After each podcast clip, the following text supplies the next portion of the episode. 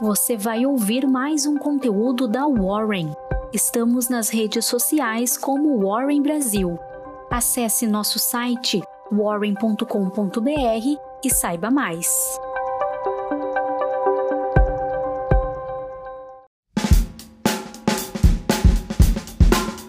Bom dia, eu sou o Fred, sou líder do time de análise da Warren e aqui está a sua Warren Call de hoje.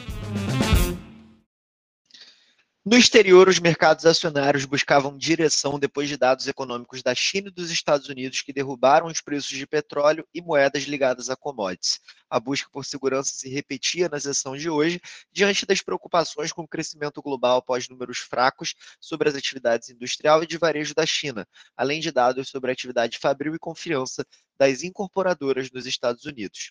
Os países da zona do euro passaram a registrar déficit comercial em junho, contra superávit 12 meses antes por conta do aumento dos preços do gás e do petróleo importados, de acordo com dados divulgados pela Eurostat o déficit comercial dos 19 países que compartilham o euro com o resto do mundo, não ajustado para variações sazonais, foi de 24,6 bilhões de euros em junho, comparado a um superávit de 17,2 bilhões em junho de 2021. Ajustado sazonalmente, o déficit foi ainda maior, acelerando de 27,2 bilhões de, euro maio, de euros em maio para 30,8 bilhões de euros em junho. A diferença comercial da União Europeia com a Rússia, seu principal fornecedor de gás e petróleo, quase quadruplicou para 90,6 bilhões de euros nos primeiros seis meses, de 24,6 bilhões no mesmo período do ano passado.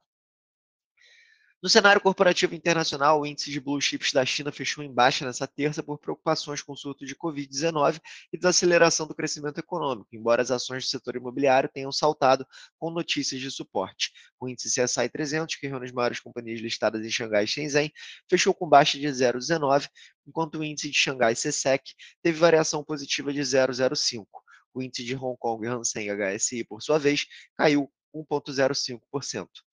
As ações europeias estendiam seus ganhos no início da sessão para, um quinto pregão consecutivo de alta, impulsionados por setores defensivos e mineradoras, embora as preocupações com uma possível recessão limitassem a alta dos papéis.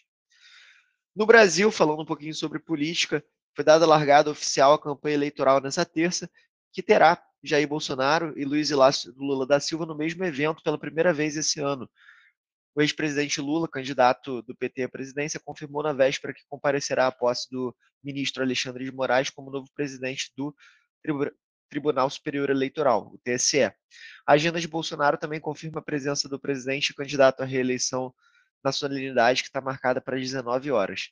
Como eu disse, será a primeira vez que os dois estarão juntos no mesmo evento esse ano.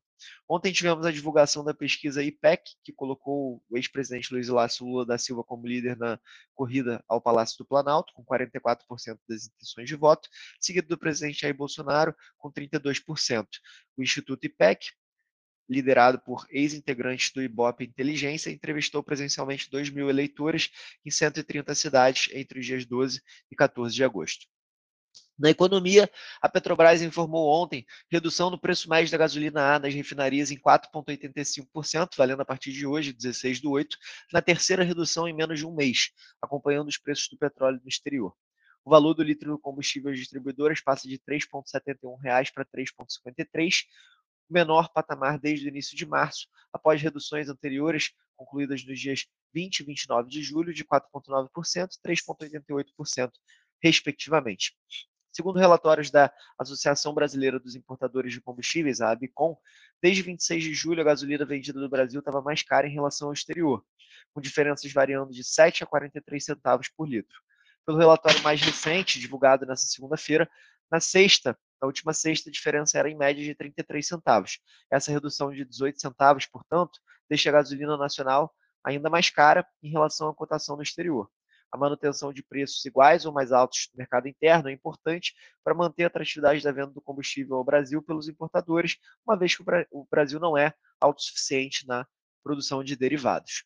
O impacto esperado no IPCA, na inflação, é, cerca de, é de cerca de menos 18 basis points para 2022, o que deve contribuir para mais um ajuste no próximo Boletim Focus nas expectativas dos agentes do mercado. Por fim, no cenário corporativo entre as empresas, o dia será marcado por teleconferências de resultados, entre elas de CEMIG, Itaúsa e CSN. Encerramos agora mais uma edição da Warren Call. Um abraço e até logo.